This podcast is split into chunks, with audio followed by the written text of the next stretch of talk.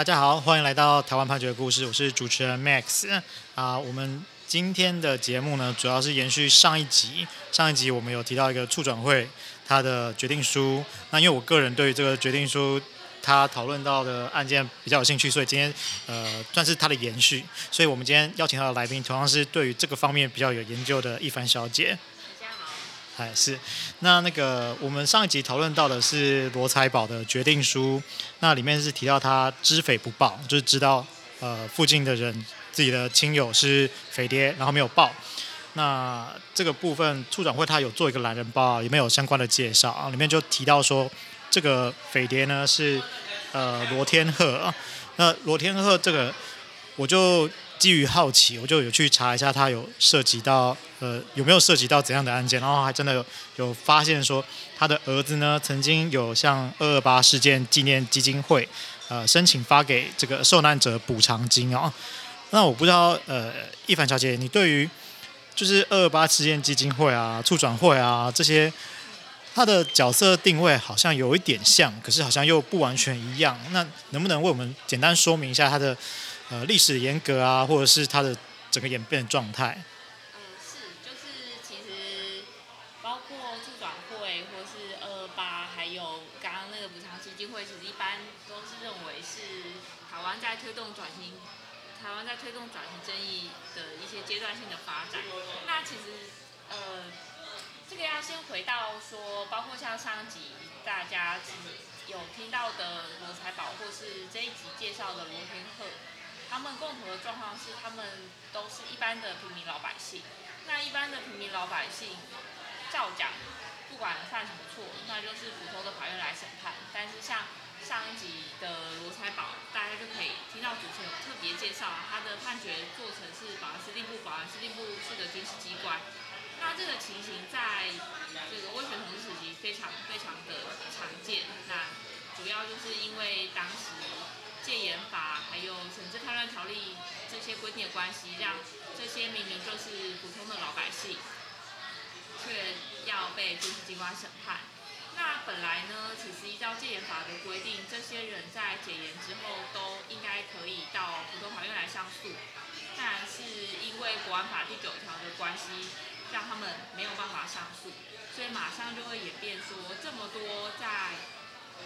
威权统治时期、戒严时期，明明就是一般的小老百姓，却被军事机关审判的这些人，到底到底谁谁可以，谁或是有什么办法可以来去处理他们的案件？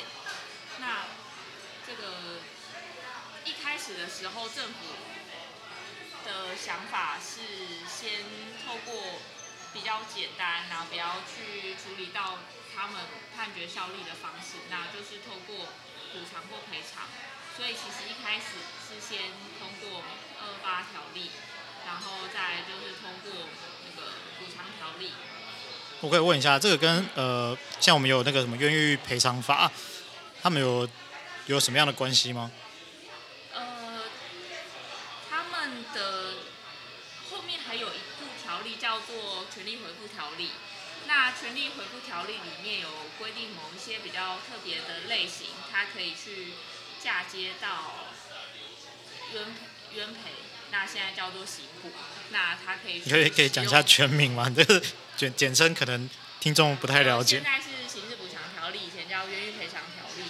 那某一部分的类型，它可以去呃适用。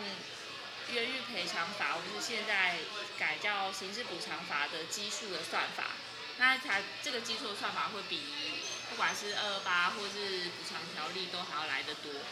哦，所以说，呃，这个过程当中有好几部法律的严格。对。那，但是他他的假设都是因为最后因为人可能都已经走了，那就是用赔偿的方式处理，没错吧？嗯，到人是不是走了？倒不是。倒不是他的立法最主要的考量，最主要考量就是要，呃，比较白话说，就是我们怎么去处理这些政治犯的问题这样。嗯，我我我刚刚其实想讲的是说，但是每一个法它其实假设是假设都有牵涉到赔偿的问题，嗯，那可是这个赔偿的方式会不一样啊。你说基数的算法吗？对对对，就呃，我我这样假设啊，或就是可能嗯，其实越后面的法会不会领的越多？这样白话的讲法，这样子讲法是合理的吗？或是可能的吗？但是如果我们去看条文的话，二二八跟补偿条例其实是有做一个分工的。嗯。那二二八，如果大家有兴趣去看二二八的条例，它上面规定的受难者则是跟二八事件有关的人。嗯。那如果再去看补偿条例，那它也有非常明确的说，这个条例它所想要去补偿的对象，那指的是戒严时期，他们在规定上是有去，就是哦，他们他们呃，可能就这些法律同时存在，但它适用的范围本来就是不重叠的，是不是可以这样理解？对对，OK。文艺一定有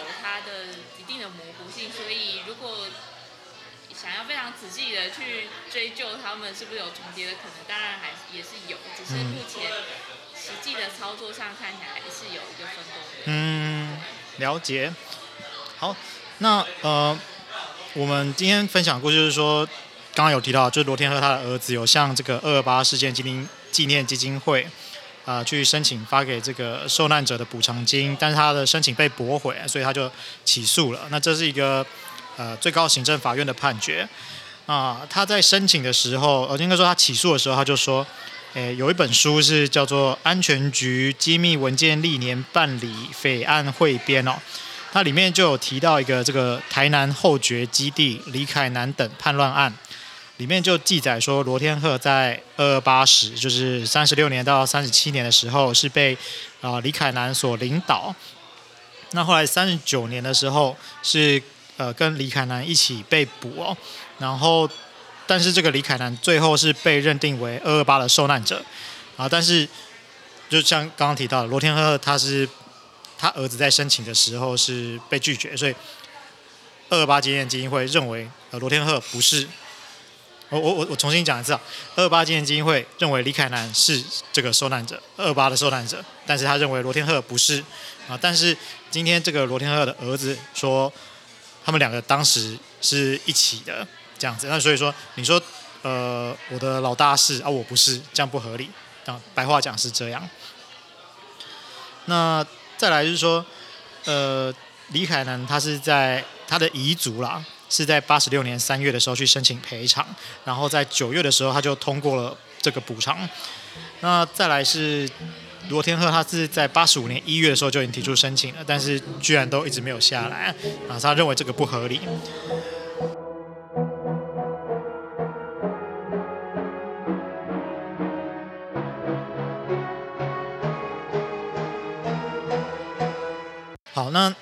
就是原告，也就是罗天鹤的儿子，他的起诉主张大概是这样。那这个被告呢，也就是二二八事件纪念基金会啊，他的答辩是说，呃，这个在他的这个基金会他的相关文献当中啊是没有这样的记载。他说这个呃原告啊，他在登记这个二二八事件受难者的时候，他是在受难事实里面去写说啊，有一天有一个不速之客，他敲门，然后呃就是就是。看能不能施舍他一餐，然后他的父亲呢就呃怜悯他，那就给他一碗粥，然后结果几天之后，这个国家呢就破门而入，然后把他父亲带走，然后他之后才知道他的父亲已经呃因为冤狱而枪决。那二八事件基金会就说，诶，你你这样的描述跟二八事件没有任何关联性。那再来是说，呃，他有引一个李敖出版社印行的这个安全局机密文件历年办理匪案汇编，他是写说这个罗天鹤是在三十九年二月受罗朝胜的吸收参加匪党组织啊，而不是这个原告他所说的是三十民国三十六年或三十七年，所以他认为，呃，罗天鹤并不是因为二八事件而。就是他不是他的受害者这样子，那所以既然不是受害者，就不是他所要处理的对象。好，那所以我们简单看了一下，就是这个案子里面原告跟被告的主张。原告基本上就是说，呃，我的父亲当时是跟一个李凯南的一起的。那这个李凯南呢，你这个二八基金会认为他是二八的受难者，那你为什么会认为我我父亲不是？这是他基本的主张。那这个二八基金会，它主要则是说，诶，从你主张的事实，我就看不出来。那我找了一本书，它上面也是说你这个跟二八无关，所以我就不认为你是。那这个法院他是怎么看呢？他首先是说，呃，根据这个呃二二八基金会它的这个成立的状况啊，他说，呃，你你。如果受难者他有举证，你当然是要去斟酌。那就算他没有举证的话，你也是要去职权去做调查。你不可以说，哎，你看到资料不是啊，那就驳回。那他再来就是说，呃，因为这个李凯南跟罗天鹤啊，他们确实是呃，在三十年到三十七年，就是有先后参加同一个组织。他引用的是一个四十年五月二十二日的中央日报。啊，这个这个日报它是，呃，从军文社来的讯息这样子，所以说根据当时军方的说法，那这个罗天鹤跟李凯南确实是一起的。那既然是一起的，这个呃李凯南确实被二八已经呃二八基金会认定是受难者了，那你好像没有理由就说，因为你没有看到其他证据，然后那就说。你跟呃，就你的父亲跟李凯南，我要区别做处理。那判决基本上是因为这样子，然后就是说，呃，你二八基金会应该要准许，就是罗天鹤他这个案子的请求。那我不知道，呃，一凡小姐，你对于这个判决的这样的处理，或会有怎么样的想法？这样子。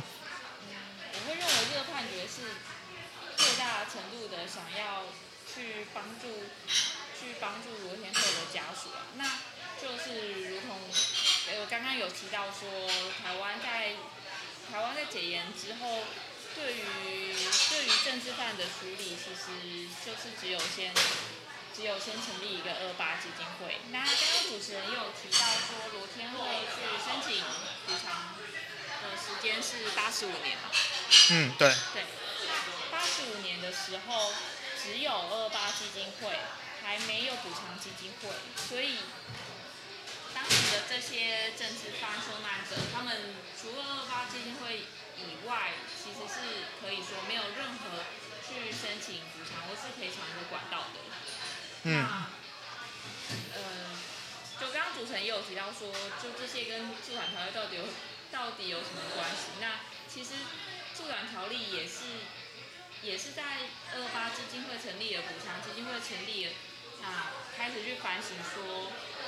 虽然好像有蛮多人因为这两个基金会成立的关系拿到了补赔偿，但是他们终究只是拿到了金钱上的弥补而已。他们当初被判决的那个罪名仍然还是存在的，所以他们仍然还是有一个前科，永永远远的记录在历史的记录里面。